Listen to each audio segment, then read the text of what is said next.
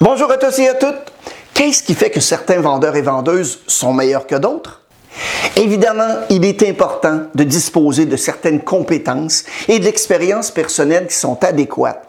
Mais être en mesure de convertir systématiquement les leads pour conclure des affaires et de figurer aussi parmi les meilleurs vendeurs et vendeuses de votre entreprise ou de votre région, ça exige beaucoup plus que des compétences et de l'expérience. Mon nom est Mario Loubier dans le but de vous aider à améliorer vos performances, soit dans le domaine de la vente, l'expérience client ou bien du leadership. On partage sur cette chaîne des stratégies, des éléments de motivation et d'engagement. Parce que les émotions mènent les décisions.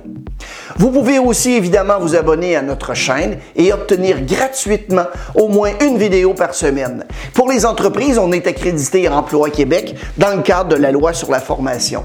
Les détails se trouvent juste en bas de la fiche description. Évidemment, vous pouvez aussi écouter cette vidéo en podcast en cliquant sur les liens dans la fiche description au bas de l'écran. Au cours des dernières années, vous savez, il y a de nombreuses recherches scientifiques qui ont été menées sur la façon dont le cerveau humain fait des et sur les facteurs qui peuvent influencer ce qu'on dit et ce que l'on fait, y compris la façon qu'on achète. Mieux encore, ces connaissances sont facilement accessibles et peuvent être utilisées pour vous aider à devenir un commercial de premier plan. Je vous rassure sur quelque chose. Vous n'avez pas besoin d'un diplôme en physique nucléaire ou en chimie botanique pour combiner science et vente.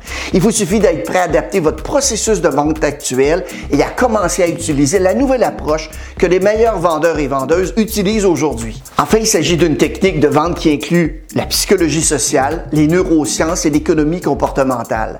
Cette nouvelle approche de la vente est basée sur des méthodes scientifiquement éprouvées pour vous aider à améliorer vos performances en tant que vendeur et vendeuse à chaque étape du processus d'achat. Alors que la plupart des meilleures pratiques de vente B2B ou B2C vont se concentrer sur les vendeurs eux-mêmes, la vente basée sur la science se concentre sur la partie la plus importante de tout processus de vente, soit évidemment l'acheteur. La vente basée sur la science utilise la recherche scientifique pour comprendre ce qui se passe dans le cerveau humain des acheteurs et comment leur cerveau peut être influencé. Si vous commencez à vendre d'une manière qui, par exemple, correspond à la façon dont le cerveau est câblé pour faire des achats, évidemment, vous allez stimuler vos ventes. Mais soyons clairs sur un point. On ne parle pas ici de tour de Jedi. Tu dois sentir la force autour de toi. Il s'agit donc d'appliquer des décennies de recherche à votre processus de vente pour vous aider à augmenter vos ventes. Et pour vous aider à vous lancer dans la vente fondée sur la science, on a donc dressé une liste d'une vingtaine de techniques de vente fondées sur la science qui sont d'après nous les plus pertinentes que vous pouvez utiliser dès aujourd'hui. Donc, plongeons dans le vif du sujet. Est-ce que vos acheteurs s'ouvrent à vous? En tant qu'être humain, on aime parler avec des personnes qui posent des questions ouvertes des questions qui nous aident à nous ouvrir et à partager des détails sur nous-mêmes. Les chercheurs de l'Université de Harvard ont étudié ce qui se passe dans notre cerveau quand on discute d'informations sur notre sujet favori, c'est-à-dire nous-mêmes. Les chercheurs ont montré que parler de soi-même est lié au plaisir et que ça va améliorer aussi non seulement la perception de nous-mêmes, des clients, mais aussi de celle de la personne à qui nous parlons. C'est pourquoi les médecins sont perçus comme des personnes dignes de confiance, qui sont respectées, mais aussi amicales. Simplement parce qu'ils ont tendance à poser des questions auxquelles ben, vous ne répondriez pas normalement à d'autres personnes. Les vendeurs qui posent des questions perspicaces à leurs acheteurs vont créer une expérience d'achat beaucoup plus agréable, ce qui va contribuer à augmenter les ventes. Je suis certain que vous l'avez déjà entendu.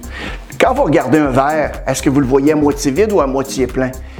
Vous vous demandez peut-être quelle réponse à cette question peut avoir sur les ventes, mais à cet effet, la science est très claire. Le psychologue Martin Seligman et ses collègues ont été les premiers à étudier l'optimiste des vendeurs et vendeuses au travail.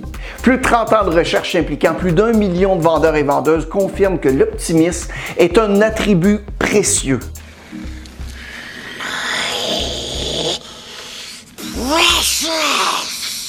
D'ailleurs, la recherche la plus remarquable a permis de tester l'optimisme de 14 000 candidats de la compagnie d'assurance Metropolitan Life.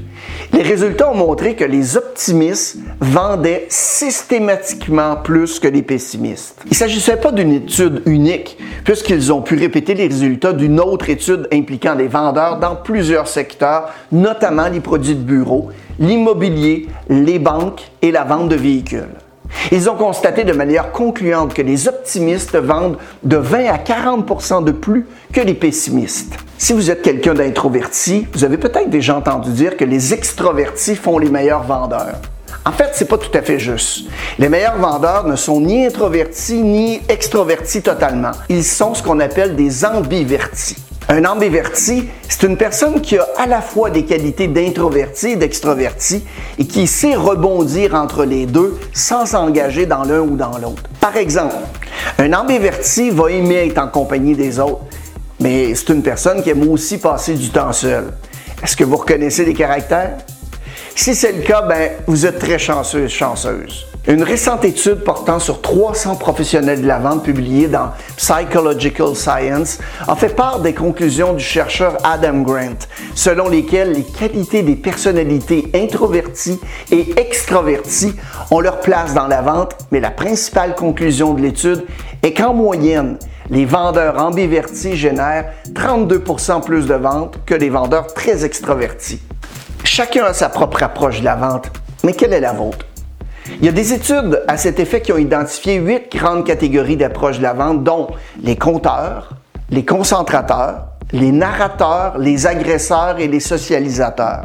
Cependant, une étude menée par les chercheurs Lynette Riles et Lane Davis auprès de 800 vendeurs a révélé que les trois autres étaient les plus efficaces, les closers, les consultants et les experts. L'étude a révélé que les experts étaient naturellement doués dans tous les domaines de la vente, Tandis que les consultants avaient tendance à plus se concentrer sur l'écoute de leurs acheteurs et la résolution des problèmes. Tandis que nos fameux closers étaient des smooth talkers.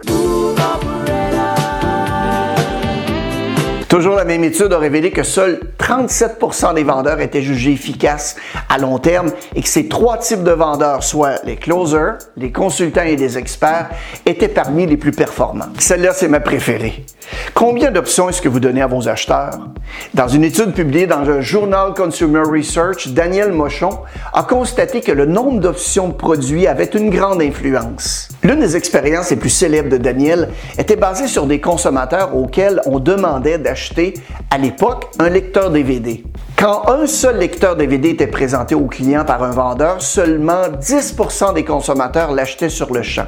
Cependant, quand le vendeur présentait un deuxième lecteur de DVD, croyez-le ou non, le nombre de ventes augmentait à 66 vos acheteurs ont plus de chances de faire un achat s'ils sont confiants dans leur décision. Et donc, une façon de minimiser la perception du risque par le cerveau, c'est de lui présenter quelques options pour qu'il puisse choisir lui-même l'option la moins risquée.